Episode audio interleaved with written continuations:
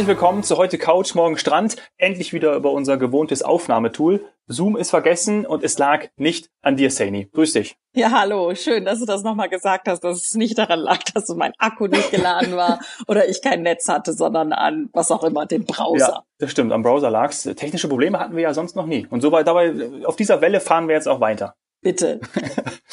Ja, was wir nicht beeinflussen können, ist äh, das, was ähm, in Österreich jetzt seit, ich glaube, seit wenigen Minuten ist es eigentlich so, beschlossene Sache ist. Mhm. Gastro und Hotellerie bleiben bis zum 7. Januar zu.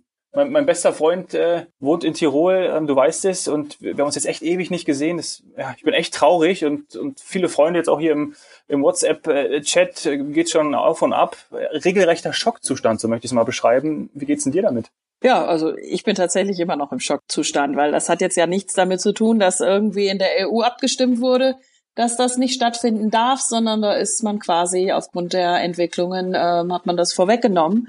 Äh, und ja, äh, tatsächlich, äh, wenn man jetzt an Skidörfer denkt und die sind seit Tagen im Lockdown, die dürfen irgendwie eine externe Person, die nicht zum Hausstand gehört, sehen, wenn ich jetzt äh, aktuellst immer noch informiert bin.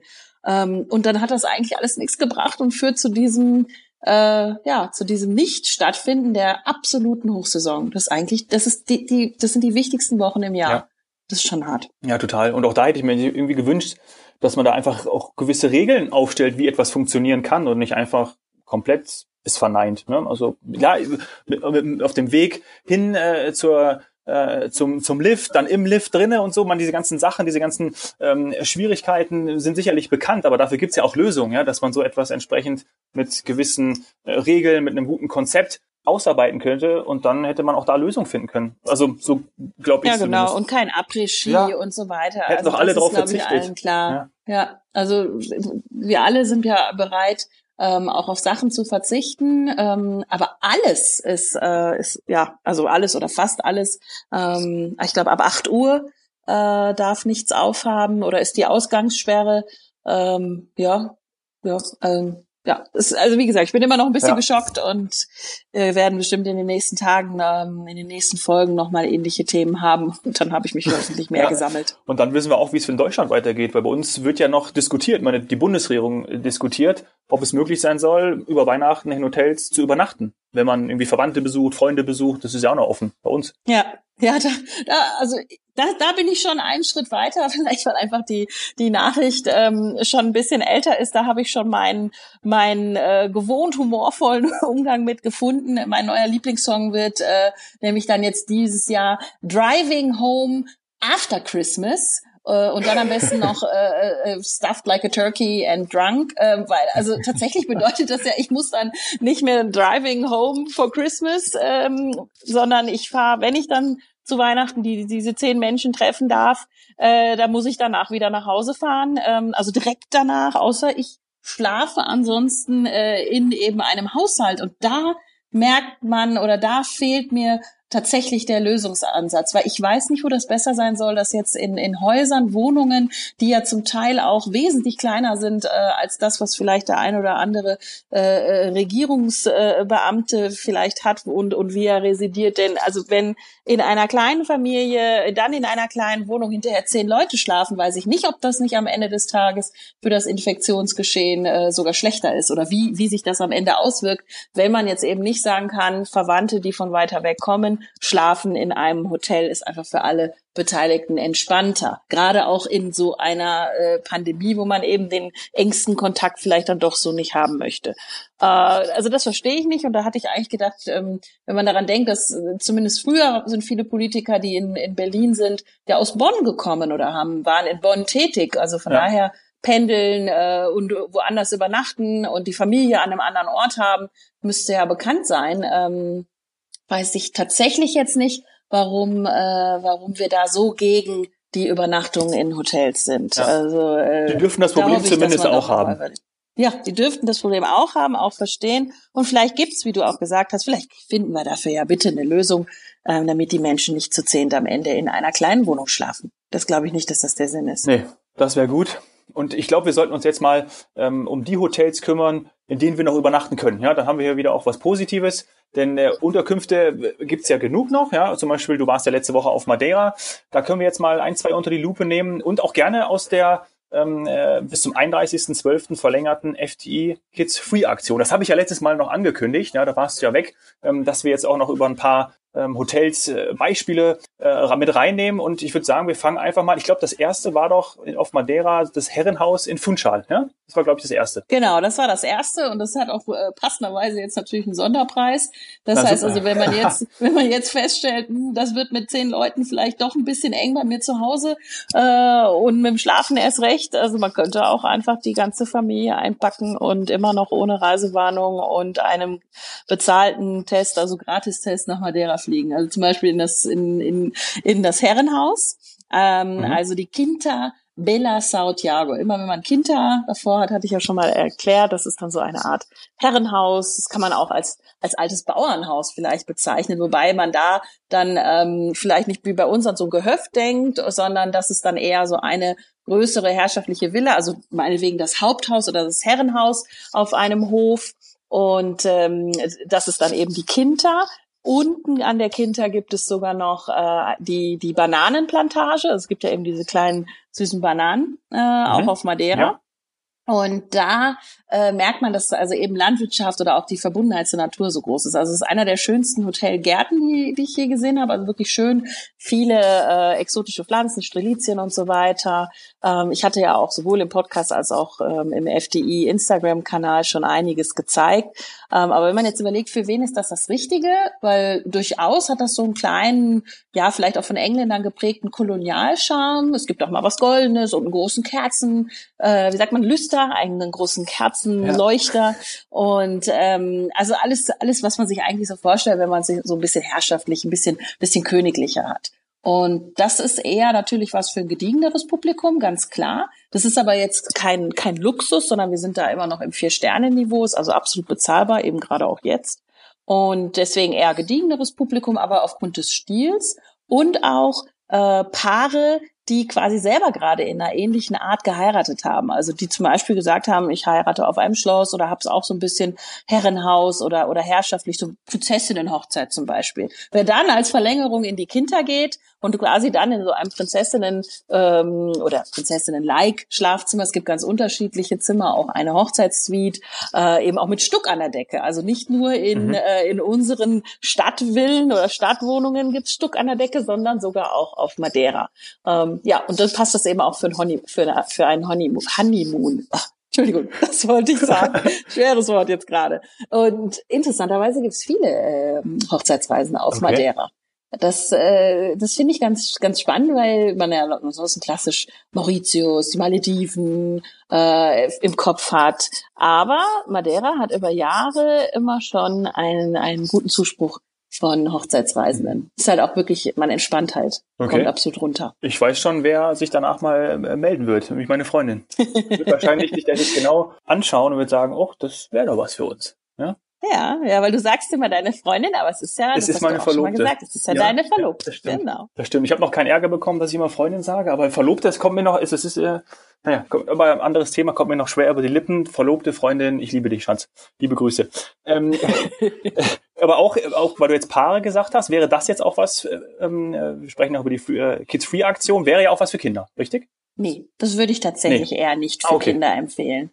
Ähm, einfach weil denen dann doch was fehlen würde. Es gibt natürlich einen Swimmingpool mhm. und man könnte aufgrund der Nähe auch ähm, mit den Kindern dann in, in der Altstadt flanieren gehen. Also das vielleicht auch noch als Tipp eben für die Paare, dass man da so schnell äh, in der Altstadt ist. Ah, und auch übrigens für Singles. Das ist nämlich von den Hotels, die ich gesehen habe, wäre das schon eins der Tipps für Singles, wo du eben auch als mhm. Alleinreisender hingehen kannst, weil der Service ist super ähm, und auch sehr professionell, so dass du du fühlst dich da immer gut aufgehoben und ähm, es ist alles ein bisschen kleiner, ein bisschen eben familiärer und dadurch ja ein gutes Single-Hotel und du kommst von da aus auch gut dann in die Altstadt und kannst da flanieren und eben auch immer noch jetzt auch noch essen gehen. Hm? So, mhm. wissen wir ja gerade keine Selbstverständlichkeit. Aber Familien mit Kindern, ich glaube tatsächlich, dass ähm, Kindern ich weiß es nicht, ob denen das äh, Spaß macht, wenn sie dann doch mal aufpassen müssen, dass sie keine Ming-Vase umstoßen äh, ja. wenn sie durch das Haus tollen. Ähm, das wäre dann, also das ist dann wahrscheinlich schon der Moment, an dem man als Mutter dann eigentlich immer aufpasst, dass da irgendwie nichts kaputt geht.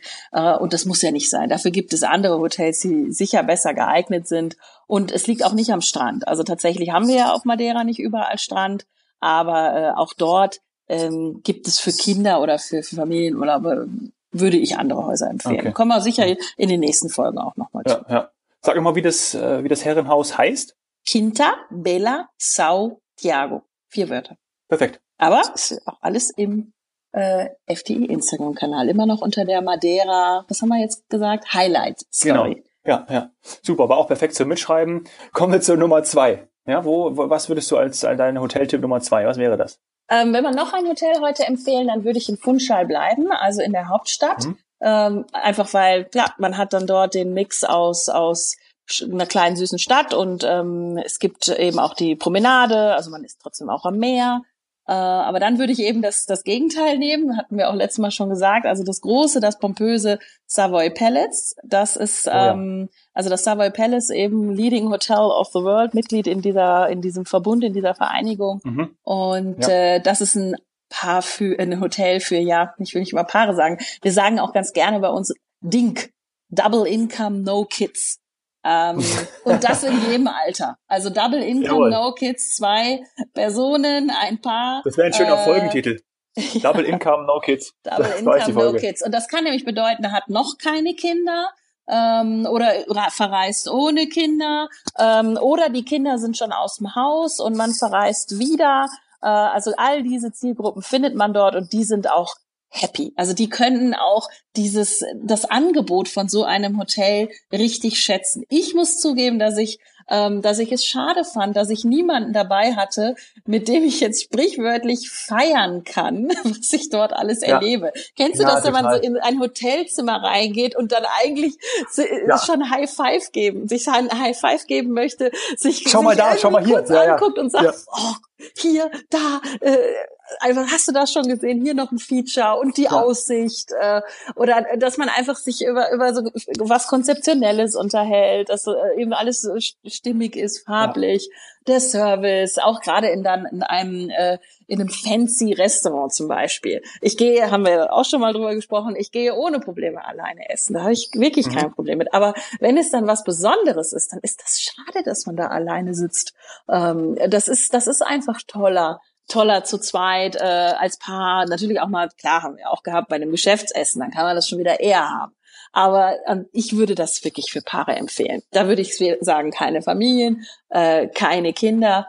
Ähm, und und vielleicht auch keine Singles, weil man eben nicht ja man also man erlebt man erlebt das ganz ja. anders. Also für für in so einem großen Hotel ähm, sieht man halt auch nur Paare. Äh, ich ich bin ganz ehrlich, ich hätte dann eher die Quintabella Santiago als als Alleinreisender genommen.